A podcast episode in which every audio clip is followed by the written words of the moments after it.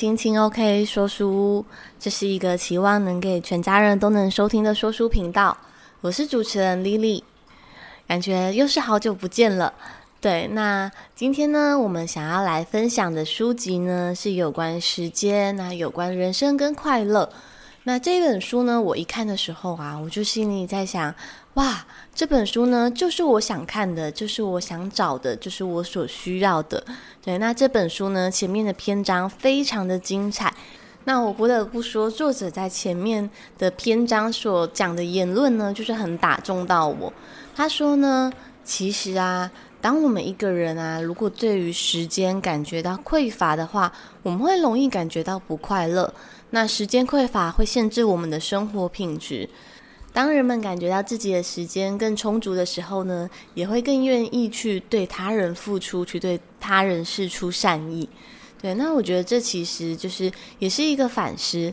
那我们今天要分享的书籍呢，叫做《更快乐的一小时》，副标为 UCLA 爆红的时间幸福学，教你聚焦于最重要的事。那前面有提到的 UCLA 呢，就是位于美国的加利福尼亚大学。本书的作者呢为凯西·霍姆斯，译者为蔡丹婷，出版社为先觉出版股份有限公司。我觉得啊，很多人其实看有关时间管理的书，或许我们最终的目的啊，并不是想要说哦，我们有更多的时间，我们要去做更多的事情。对，我觉得这或许只是最表层的一个层面。其实呢，我们当然是希望透过我们做的事情，就是生活更有品质，过得更加的快乐跟幸福。那我觉得这本书很棒，是因为我觉得它是探讨有关时间管理跟我们内心的快乐的一本书。那我觉得，诶，这就是我想看的。那也期待这本书的精彩内容分享给你们。那我们人为什么会感觉到时间匮乏？主要是因为啊，我觉得是没有取舍。那作者也提到，就是因为想做的事情太多，而时间太少的感觉非常强烈，这就会让我们产生时间匮乏。那在时间的匮乏里呢，我们当然就会觉得自己的自主性很低，那会造成压力啊。那书中提到一个我觉得很有趣的论点，就是那时间很多很多，给你很多的自由时间，这件事情就是好的吗？作者里面提到一个研究啊，他说，当你的自主时间啊一整天如果少于两个小时，你就会感觉到不太快乐。但是如果让你的整天自由时间很多很多，一天啊，如果多于五个小时，也会让人感觉到不快乐。这是因为在那样的时间里面呢，你可能会觉得哇，这一整天都过得好像漫无目的、漫无目标。对，那这是一这个比较极端的情况啊，就是小于两小时或多于五小时。那我觉得啊，那以这个研究的结果就是说，诶，那如果我想要一天之中过得比较快乐、比较充实。那我就要尽量让我有属于自己的时间是在两个小时以上，那不要超过五个小时。对，那我们拥有的自主时间呢，其实啊与快乐无关。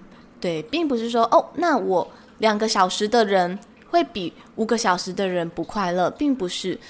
主要呢还是取决于就是我们在时间里面选择从事什么样的事情。那快乐呢，好像是一个我们每个人都想要追求的事情。那为什么要追求快乐呢？当然就是至少在那个时间里面，我们感觉是很开心的。我觉得那就是一个活在当下的证明。那快乐呢，不止啊，就是对于我们的本身，也对于我们的人际关系、健康，还有我们的工作，都有很多的益处。甚至也有研究指出啊，更快乐的人，他们更有创意，更加善良，而且也更加的坚毅。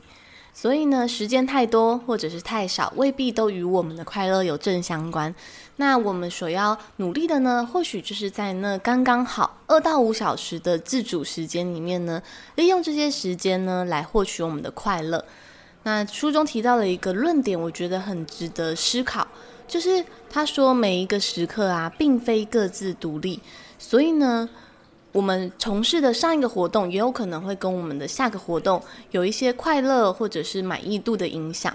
所以啊，他说如何串联跟安排一周，也会对我们的满意度有重大的影响。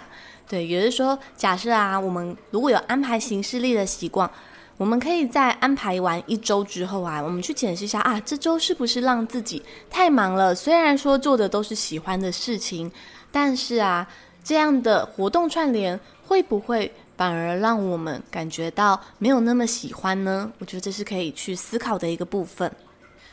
有时候呢，虽然会觉得面对生命的一些逝去啊，就是感觉到会有难过或者是悲伤，那。这包含了自己重要的人，还有感觉到自己生命的流逝。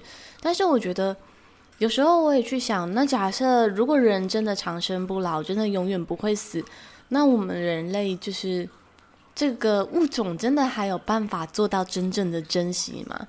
对，那我觉得或许时间有限这件事情，是加速我们去理解跟。感受这个世界的一个方式，对，因为时间有限，所以我们会将时间拿去做我们真正在乎的事情。我们会留心于花草树木，或者是一轮天上美丽的月亮。对，那前几天教学的时候，因为刚好中秋节嘛，所以就跟学生聊了一下。那我说：“哎，哇，月亮今年好圆好亮哦，就是你有没有看到月亮啊？”然后他就突然说。因为他中秋节就是可能他们家没有特别安排什么活动，所以啊，他就说我一点都不喜欢看月亮，我觉得赏月很无聊。对，然后我就说，嗯，那你喜欢烤肉吗？他就说，嗯，还不错。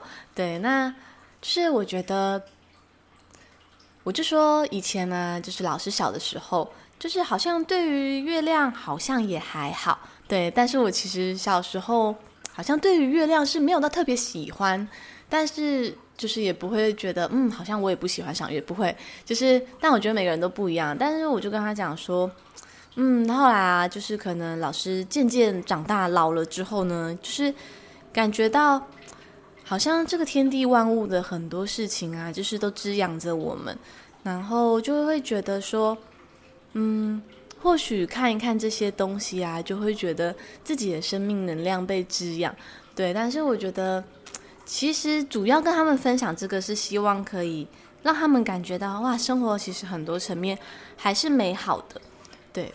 那作者在书中呢，也分享到，就是他的一个过去的经验，就是呢，当他过去时间不够的时候呢，他第一个砍掉的行程，竟然是他。喜欢晨跑的这件事情，对，那他就会觉得说，哎，我都没有时间去准备课程啦，或者是做什么事情了，我呢还有时间运动，对，但是呢，选择割舍掉什么样的活动呢？其实会影响我们对于快乐的品质。那诸如此类的事情还有很多啊，也许在我们现在工作繁忙的时候。会有很多人说啊，我没有时间阅读，没有时间写作，甚至没有时间思考。我没有时间用牙线，虽然我一直很想用。我没有时间画画，我也没有时间去学音乐，更没有时间去造访亲友。哇，我的时间真的好有限哦！我也没有时间陪我的儿子去踢球，或者是呢，吵架的时候，我也没有时间跟我的伴侣好好的沟通。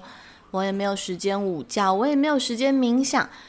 我甚至没有时间好好的吃一顿饭，对，那这一些事情啊，我们明明知道它在我们生活中，它在我们的整个生命里面是美好的，但是为什么总是在割舍的时候，我们很容易就放弃了这些事情呢？作者提到啊，如果我们经常忽略照顾自己的身体，省略运动，或者是陪伴在乎的人的时间。我们没有留时间给自己好好的休息、思考跟创造，我们也没有留时间给自己的兴趣，没有办法让我们自己持续的成长跟滋养自己，我们也没有心力去守护那些重要的关系，所以啊，呃，这个会让我们的生命延续造成一种危机，对，因为这些。你好像把时间挪去做了很多事情，但是这些你明明知道才是你生命中重要的事情啊，却没有去做，这会限制了我们生命的发展。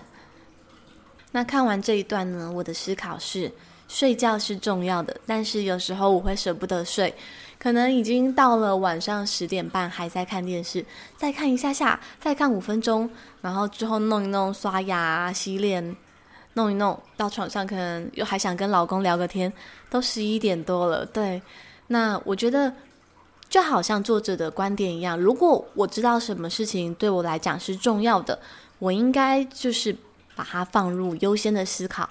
所以啊。我希望自己可以练习的是，就是设定睡觉的时钟。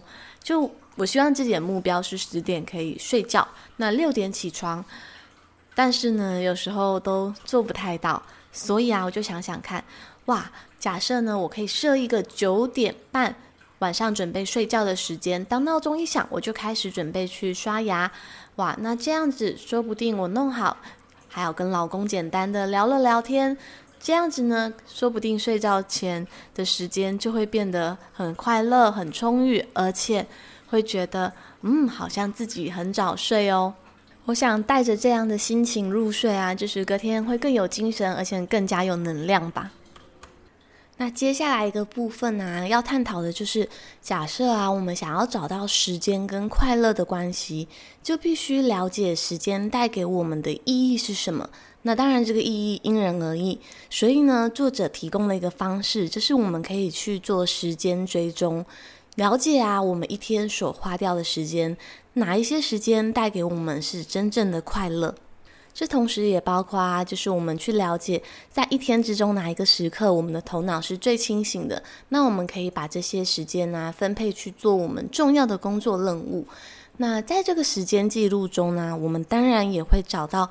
从事哪一些活动，我们感觉会比较不快乐？那那一些时光里面，我们可能会感觉到比较焦虑、挫折、悲伤，或者是感觉到愧疚、能量的耗损。那发现这些不快乐的时光啊，也是打造更快乐时刻的关键步骤哦。因为啊，我们可以知道利用这些记录来指引我们未来检讨过后、反省过后，如何去支出自己的时间。那作者提到啊，在进行这个时间记录的时候啊，有一个重要的原则，就是我们要诚实的记录，并且依照自己内心真实的答案给出评价。那这个评价不是别人的预期，也不是别人的感受。那我们只要诚实的面对自己心里面的感觉就可以了。那这边我想要分享一下作者他记录之后的结果。那当然，我们自己也可以试一试。那作者呢，把这个结果啊，用一个呃图表，用四个象限来表示。那它的 x y 轴呢，x 轴是更有意义，那 y 轴的话就是向上是更有趣。那落在这个更有意义跟更有趣的活动啊，作者的答案呢，通常是运动啊、冥想。社交活动，建立亲密的关系，这个是他发现他记录之后觉得更有趣而且更有意义的活动。那这个时候我们一定会想要知道，那哪一些活动通常是我们会去做，但是好像觉得没有那么有趣，也没有那么有意义。那这些啊，作者所记录过后的答案，通常是一些比较例行性的，比如说像通勤啊，一定要去做的家事啊，啊，固定的采买啊，或者是。每天都要梳洗打理自己，对。但我觉得这个答案当然因人而异，因为有些女生或有些男生，他是很享受在打扮自己的过程中的。对，那那根据这个时间追踪记录的结果呢，我们就可以去反思，进行我们未来我们想要从事活动的选择。对，那当然这些选择，我觉得是一个权衡之下的，就是我们可能。嗯，没有办法完全在短时间内改变我们的通勤方式，又或者是说该做的家事还是得去做。但有没有一些心境投入的方式，我们可以去改变呢？那后面呢，作者会提到一个我觉得很棒的策略，叫做捆绑策略。这个我们稍后晚一点再分享。那既然提到我们可以选择我们所从事的活动。那作者呢，就说我们如何运用每天的每一个小时度过每一天，决定了生活中能享受到多少的快乐。他同时也分享着，快乐有一大部分呢，取决于我们刻意的想法跟行为，意思是我们有意识的去想或者是去做，那对快乐将有至关重要的影响。不论处境是幸或者是不幸，都可以有意识的把时间花在可以提升日常愉悦及生活满意度的事情上。作者说着，我们每个人啊，其实在过去或者是曾经，或又或者是将来，都有可能遇到将自己完全击垮的情况。但是命运呢，不会只发出坏牌，我们身处的情境呢，也许是幸运的。那我觉得作者说出这一段话，我觉得真的是心境上的一种面对的态度。就是其实幸运啊，还有幸福这件事，我觉得其实是很主观认定的。就是假设啊，如果我认为我很幸运，那我觉得好像真的就会很幸运。对，那回想到过去啊，就是那种卡住自己在生命阶段某个时候，好像完全卡住动弹不得的时候，其实就好像我曾经在节目中有分享，我自己因为罹患罕病，所以有接受骨髓移植。那在生病的后期，就是。其实那个时候身体有很多的病痛，可是即便在那个时刻，好像还是知道自己有经历过某些幸福的时光。就是虽然是个病程，但不完全是痛苦的。对，就是也许躺在床上看到日出的那一刹那，又或者是说，即便那时候身体很虚弱，但是呢，我每天早上呢都会到家里附近。的大草坪散散步，看看花，看看草。那放张瑜伽瑜伽垫，那坐在那里，然后有体力的时候会做做瑜伽。那做完的时候呢，就躺在垫上，看看天空，看看看看飞过的鸟。对，然后我明白，在那些时刻里面，我还是有幸福的。所以啊，就是作者让我们去记录时间，我觉得还有个用意就是。明白自己所经历过的幸福时光，就是对生活感觉到感恩这件事情。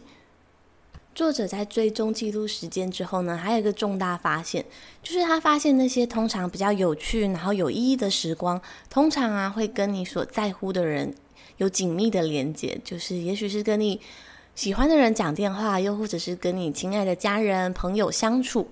那关于这个答案呢，作者不止在自己的身上印证，因为作者他是一个大学的教授，所以他也有请他的学生去进行这个时间追踪记录。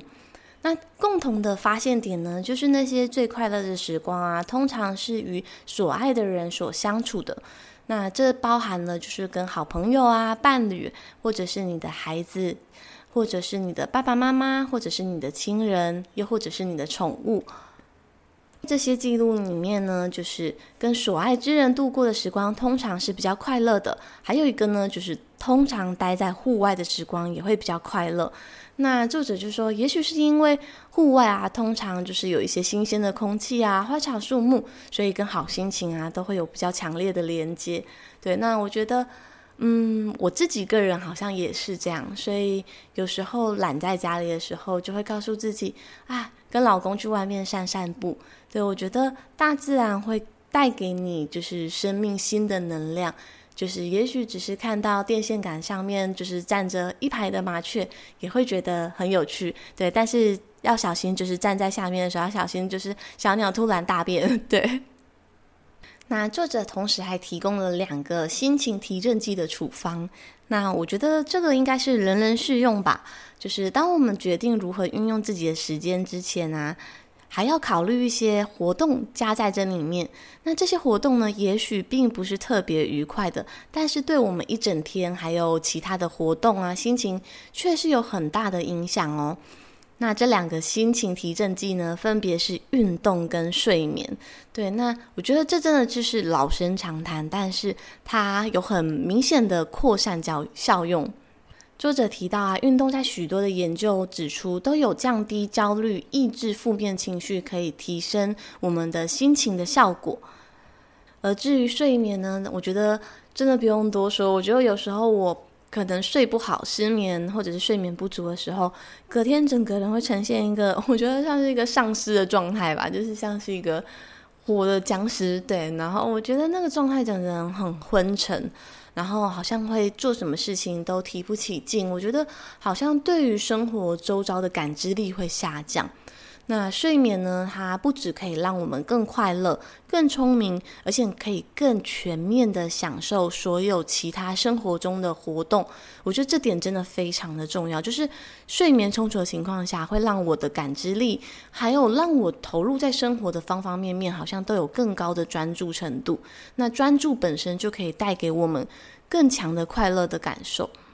所以呢，无论如何，不管你再忙，我觉得作者说的很对，睡眠跟运动呢，我觉得它是不能够被舍弃掉的。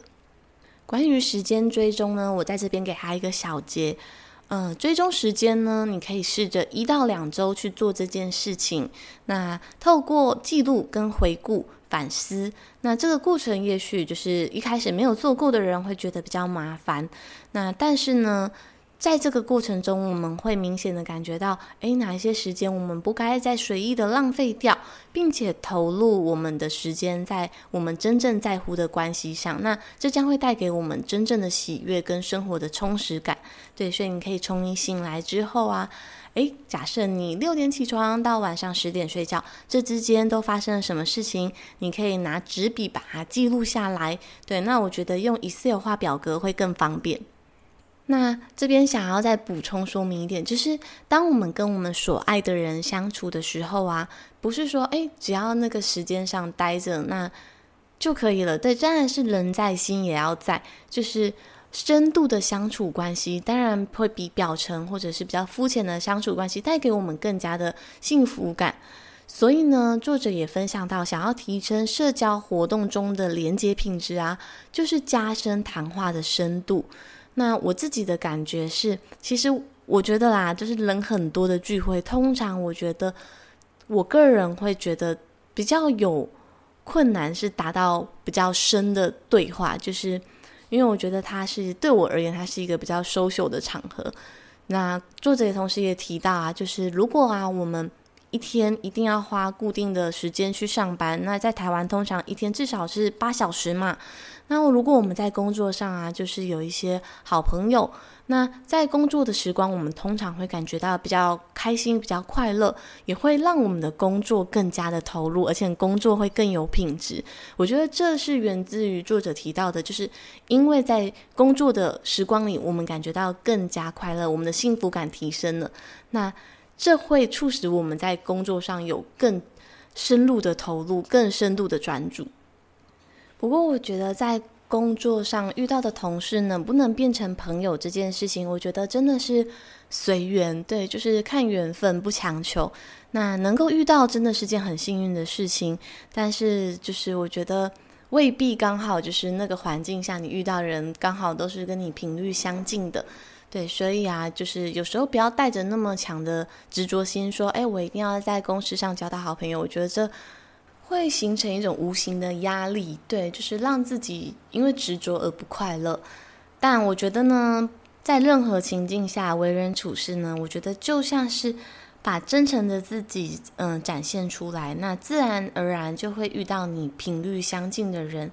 对，那我觉得展现真实的自我呢，其实就是对于人际关系最好的一种筛选。那接着要提到的呢，就是刚才节目中有带到的捆绑的策略。这个捆绑策略呢，简单来说就是把你没有那么喜欢的活动，那直接接着一个你比较喜欢的活动，就是好像把它们绑在一起。那这样的做法呢，会让我们原本没有那么喜欢的活动变得有一些吸引力。那就像是，比如说。假设啊，有一个人他可能不太喜欢运动跑步，他觉得跑步的时光好无聊哦。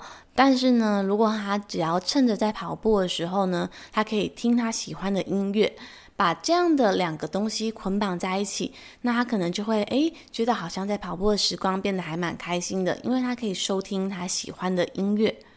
作者说到啊，其实这就好像是因为我们赋予了我们要去做的那件事情一个目的，那。我觉得人是一个很需要就是目的给我们动能的生物。对，当我们了解，诶，可能去做这件事情是有意义的，那我们可能做起来就会更起劲。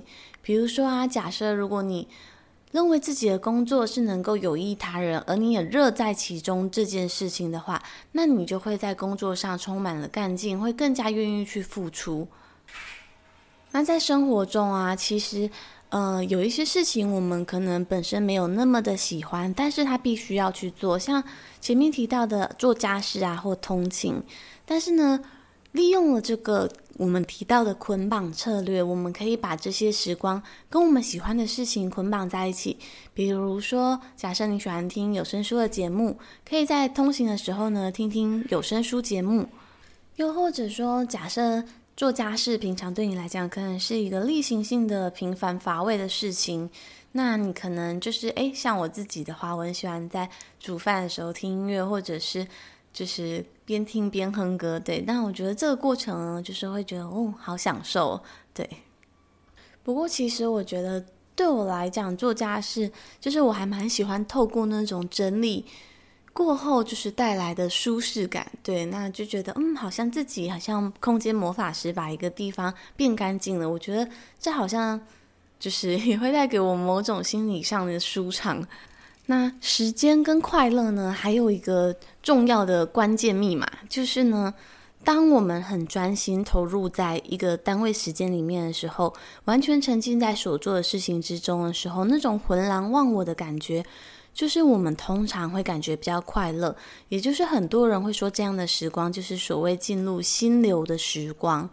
对，那作者呢也在探讨，诶，那我们该如何达到心流的时光呢？为什么有时候好像自然而然的就进入了那样的状态，有时候却好像很难办到？那作者说呢，根据研究统计啊，很多人大部分是在工作的时候会达到心流状态。对，但是工作可能是我们必须要去做的事情嘛。对，那作者呢分享了六个如何创造心流、打造我们快乐的生活、时间品质、空间等。那第一个呢，就是清除空间中与其他待办事项的相关事物。那说到这点呢，我觉得自己呢，可能如果以作者的观点，嗯，我习惯真的好像不是很好，因为我通常。就是进到公司的话，我会把今天可能要做的待办事项，就是把它放在桌上排列好，然后我就会提醒自己，哦，这些是我今天尽量要去达成的。那也许我可以试一试作者的方法，就是在桌面上呢，一次只摆一样我相关任务的相关事物，就是诶，说不定这样我会真的比较专注哦。嗯，我这一周可以来试试看。那第二个呢，是减少工作切换。其实人呢、啊、是几乎很难达到同时多工的，我们只是不断的在不同的工作任务中切换而已。所以呢，这反而会让我们的专注状态是变得比较低落。第三个呢，是保留一天最清醒的时段用来创造。比如说，我一天早上起来啊，头脑是最清晰的时候，那这个时候我就可以去从事写录音稿啊，或者是录音，或者是写作等。那第四个呢，就是让自己想要专注的时候不被打扰。也许你可以关上你的房间门，但是我觉得这一点在办公环境就是还蛮困难的，因为。如果尤其是共用办公室的话，就是电话响，就是彼此接听电话，偶尔都会互相影响。对，所以我觉得，嗯，好像真的就是对我而言，就是我可以完全投入在某个时光的时候，好像反而有时候是电话很少，或者是早上很早到公司还比较没有人，又或者是快要下班的时候，对，就是我觉得那段时光反而会觉得。好像稍微比较安静，对。然后如果做什么事，我觉得应该是早上一早的时候找到公司，我觉得那个时候好像我会觉得自己处理事情真的会比较有效率。那再来第五个呢，就是关掉电子邮件。对，就是这个电子邮件，我觉得，嗯、可能不只是像 email，还有像是我们的 line 啊，有很多的讯息提示等等。那我觉得这个我真的是亲身体验有感。对，那因为公司我们公司会用 Skype 来开会，那我现在的习惯呢，就是我只有开会的时候会上线，平常的时候都是把它关起来。因为我觉得如果真的有需要呃透过沟通来处理的事情，电话跟面对面啊，会比就是用 Skype 传讯息更有效率。对，所以呢，我觉得这个亲身体验有感，就是关掉 Skype 之后呢，就是。我在不用用 Skype 开会的时间，我在处理工作的时候呢，真的都会比较容易进入专注的状态。因为像我平常的 Line 的话，我其实 也是把很多的提示都关掉，因为我觉得，嗯、如果一些提示音一起跳出来的话，我就会觉得很容易就是受到诱惑，那很容易受到就是 分心。对，所以呢，我觉得将不必要的手机提示都关掉，会将有助于让我们更专注在生活的本身。那第六个，最后一个呢？作者说到呢，就是你可以将手机移开你的视线范围。他说不是只有放在桌面旁边，它是完全移开你的视线范围。对，那我觉得这个他有说到，就是当比如说我们在已经决定要花了这段时间跟家人、跟朋友吃饭啊，就是应该就是要将我们的手机完全收起来。他说这个会让我们把专注力呢，就是更加放在彼此身上。对，我们会更加专注在彼此的沟通，这也意味着我们可以对他人付出更完整的注意力。我觉得这一段话真的是还蛮好的，就是我们的注意力呢，不会就是受到手机的干扰，所以我们可以对他人付出更完整的注意力。我觉得这也是更加享受在彼此相处的时光。那节目已经快要到尾声了，我想要最后分享一个书中的故事，来作为这一本书的一个小结。那书中有提到呢，有一个沙子陷阱的故事。那我想这个故事就是应该不少人听过。那对于这个故事有很多不同的诠释角度。那故事就是在说呢，以前有一位教授呢，就是还就带了一堆高尔夫球跟一个杯子到了。一间教室，那他就跟学生说：“诶，今天来做一个实验。”那一开始呢，他就把空空的杯子就是放入了高尔夫球，然后问学生说：“诶，这个杯子已经满了吗？”那眼看杯口啊都已经就是满满的高尔夫球了，学生就说：“诶，杯子满了。”那这时呢，他又拿出了一些沙子倒进去，那就发现，诶。好像还有空间，对吧？于是呢，学生们就觉得，诶，好像逐渐了解教授在做什么了。教授又接着问，诶，那现在杯子满了吗？学生们好像犹豫了一下。那最后，教授又拿出了一杯水，就是把它倒进那个充满了高尔夫球跟沙子的杯子里。那最后，教授又问说，诶，那现在杯子满了吗？那这个故事呢，就是到底要说什么？那作者呢，想要告诉我们一个重要的结论，就是呢，优先放入的那个高尔夫球啊，意味着代表着我们人生之中最重要的事情要先做先放。那也就是说，我们要把我们人生最宝贵、最精华的时间留给我们所在乎的事情。就像作者，他明明知道陪伴小孩，还有每天的城堡对他来讲是重要的。那如果他已经理解这件事情，那他应该就要先去做这件事情。那因此呢，明白对自己来说什么是重要的这件事情，就是非常的重要，就是不要让生活的零碎时间啊都被一些嗯、很琐碎而且不重要的事情给占据、给瓜分掉那些时间呢。比如说像有时候嗯、不知道做什么的时候，就无所事事的划着短影片，那这些就像是吃掉我们零碎时间的怪兽。那人生的重要时间呢，我思考了一下，对我而言是什么？那我觉得对我来讲，当然是跟我嗯老公还有家人，还有照顾自己相处的时间，这些时间对我来讲都是最重要，也是应该优先要去做的。但是有时候在工作忙的时候，却会忘记这件事情。对，那我觉得这也是这个故事带给我们非常重要的一个寓意。那最后呢，想要朗读作者所说的一段话。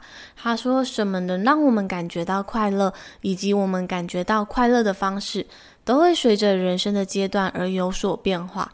所以呢，就是我觉得，因为如此，所以我们才要更加珍惜活在每一个当下，并且珍惜看重自己在那个当下的感受。”作者同时也提到呢，我们应该要将我们的眼光放远。倾向来以更长远的角度来解读我们的人生，纵使呢，就是未来我们有很多的选择，但是呢，我们应该要更加看重，就是说，诶，我这个选择的当下是不是就是为了让我们当下能够快乐，而不是一直在想说，哦，我现在忍痛忍受痛苦是为了将来能够活得更好。对，那作者也提到，有时候这样过度的自我控制啊，反而会让我们没有办法活在当下，也会失去当下原本能够拥有的快乐。那我个人的想法呢，就是珍惜当下当然是很重要，规划未来当然也是很重要。网络上甚至还流传的一句话就是“辛苦一阵子，不要辛苦一辈子”嘛。那有一些事情，如果我们知道当下去做，能够对于我们。将来的生活就是比较好的话，那当然就是诶，可能就是要追随着心中的指引，去为这件事情做规划、做准备、做努力。但是呢，尽量不要让自己像苦行僧一样，在那个过程中过得很不快乐。有没有什么方式，我们可以让我们应该要去做的事情变得有点乐趣呢？我想这本书之前提到的捆绑策略，或许是个不错的办法。那么本书的分享就到这边告一段落喽，希望今天的书斋分享对你有所收获。那如果还想听听本周的 Lily，也请别走开哦。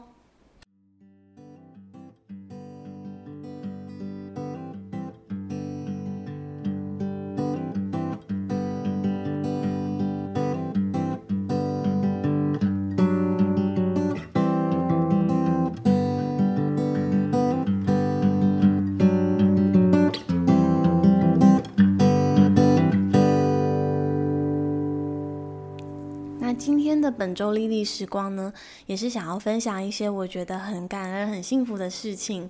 那虽然我在日记上呢，偶尔也会写一些，嗯，比较烦恼啊，或者是比较觉得难过的事情，但好像回头去想，我大部分的日记都是写一些我觉得很幸福的事情，想把它记录下来，又或者是说觉得很感恩的事情。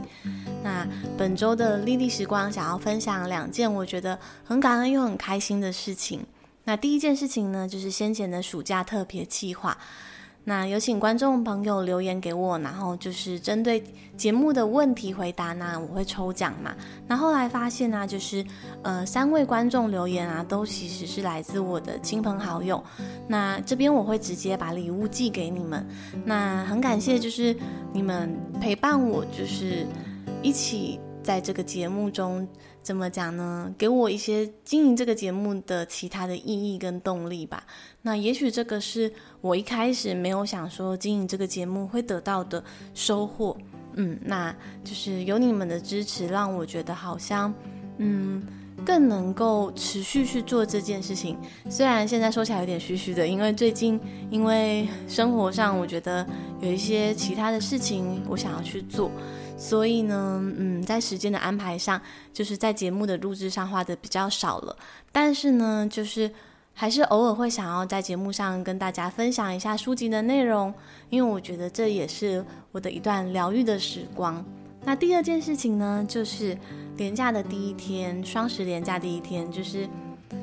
嗯、我哥哥跟我妈妈特别就是从台北搭车，然后来桃园找我玩。那我觉得这件事情呢，就是让我觉得很开心，因为好像之前就是他们从来就是没有来我住过的地方。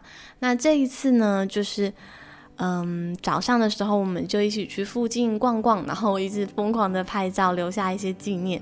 对，然后每次我只要跟我哥哥见面，我们两个就会叽里呱啦，有超多话想聊。那我妈妈都说，哎，我们两个好像很合得来。对，那我觉得有时候合得来，好像跟年纪未必是有正相关。对，但我跟我哥哥年纪是真的还蛮相近的。对，那就是那一天，我们就是一起去走走看看，然后还去吃了港式料理。那可能跟对的人吃饭，都觉得料理特别好吃。那除此之外呢，就是我还特别带他去我的未来的新家看一看。那虽然说现在因为还没有交屋，还不能进去，所以我们就有点像是 可疑人士，然后在外外头就是介绍啊，那那边是我的家这样子。那很期待有一天我搬新家，他们可以再来玩。那最后呢，就是回到我们现在的地方，然后我们就看看我养的虾子。对，之前有分享过，就是。我养了很漂亮的鳌虾，那之前是传赖跟我哥哥分享说要不要来看虾，没想到他真的答应我，那真的来了。那因为十月份对我来讲是一个很特别的月份，因为十月份是我哥哥的生日。那虽然说他来的时候他生日还没到，但是就是想要提前帮他庆生嘛。那所以呢，就早上的时候跑去蛋糕店，很犹豫要不要买，看一看呢，之后就又跑出来。对，那犹豫的点是因为其实我哥哥他戒糖有好一阵子都不吃甜的，那但是他偶尔跟我们出去的时候，他还是会吃。对，啊，想起来他真的是还蛮合群的。但是后来呢，我就是想说啊，好想要就是有一个怎么讲，有一个活动可以就是插蜡烛，然后让他吹蜡烛跟许愿。那最最后呢，就是我老公说啊，你有时候真是想太多了，想买就买。对，所以后来我就买了一个很小的芋泥蛋糕。对，然后最后我们就玩了一天之后，我们就回到家里，然后本来是想要用惊喜的方式让蛋糕出场，但没想到我哥哥可能因为来家里，然后就是有很多东西想跟他分享，然后翻一翻就诶发现蜡烛，我说诶其实那个蜡烛本来是要帮你庆生的，好吧，于是就默默去冰箱把蛋糕拿出来。那我觉得还好有买，对，因为我觉得也听到了我哥哥就是在吹蜡烛前的许愿。那我觉得这一切都很美好。然后那个时候呢，我妈跟我哥哥就说：“哇，好有仪式感。”对，我觉得有一阵子好像蛮常听到“仪式感”这个词的。那后来我觉得好像比较少会去，就是再把它拿出来，就是说，呃，我要刻意去营造一个什么样的仪式感。但好像我觉得，所谓的仪式感呢，我觉得就是你跟你亲密的人一起做的一些特别的活动，或属于你们的纪念。我觉得或许呢，就像是生活中的仪式吧。对，那我觉得，如果说这叫做仪式感的话，我觉得跟这本书的分享内容一样，就是我觉得仪式感呢，也能够带给我们一些特别的回忆，还有一些特别就是。珍贵的嗯相处时光，所以我觉得这是很棒的。我觉得或许这也是我为什么喜欢过各种节的原因吧。那最后呢，想要就是偷藏一个小礼物，就是虽然哥哥不知道你会不会听到这一集节目，但是想要祝你生日快乐，然后你许的愿望都能够实现。好，那以上呢就是本周的 Lily 时光。那感谢你收听我的节目，也听我分享我的日常。那我们就下回阅读时光再见喽，拜拜。